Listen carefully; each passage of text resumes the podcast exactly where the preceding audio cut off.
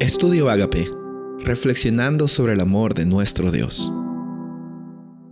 El título de hoy es De leer a entender. Hechos 8:30. Acudiendo Felipe le oyó que leía el profeta Isaías y le dijo, ¿pero entiendes lo que lees? El siguiente versículo dice la respuesta, el etíope dice, ¿cómo podré entender si alguno no me enseñase? ¿Cómo voy a entender si nadie me enseña?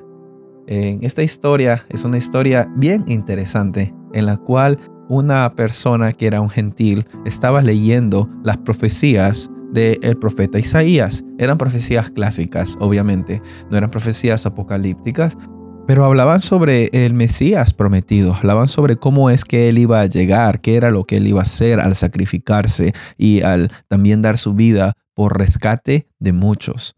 En la Biblia nosotros tenemos que entender de que no es un libro en el cual nosotros podemos simplemente tener información.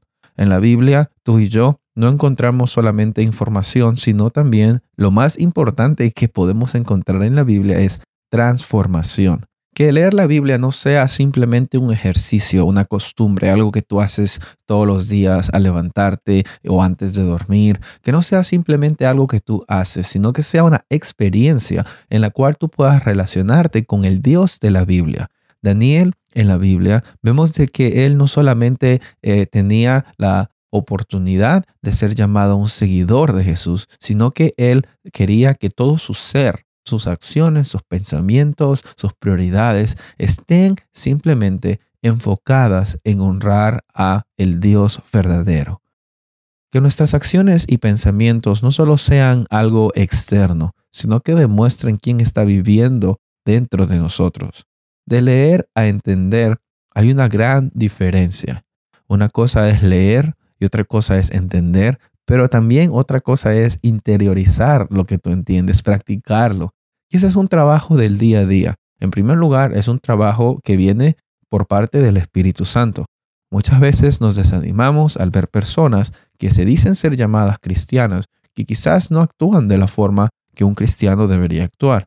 Pero debemos recordar que tanto tú como yo somos personas que estamos en construcción. Eh, Dios nos está llamando día a día a ser renovados, a ser transformados. Y eso va a durar hasta que nosotros tengamos el fin en nuestras vidas terrenales. O sí, viene Jesús antes.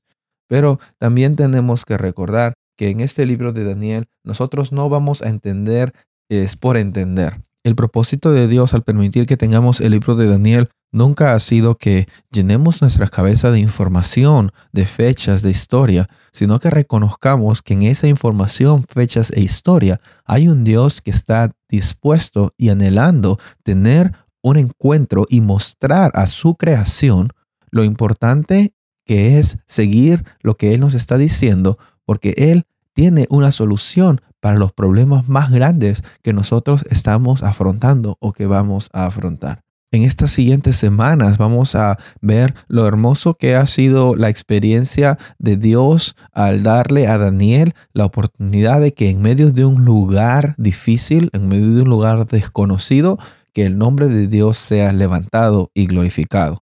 Y esa no va a ser una excepción para Daniel solamente, sino es el llamado para todos nosotros. Estamos llamados a que todos nuestros logros apunten a que Dios está actuando en nuestras vidas y todos nuestros desafíos y todas nuestras dificultades apunten a que Dios en medio de los problemas, si Él está con nosotros, todas las cosas no necesariamente nos van a ir bien, pero nos van a ir para bien.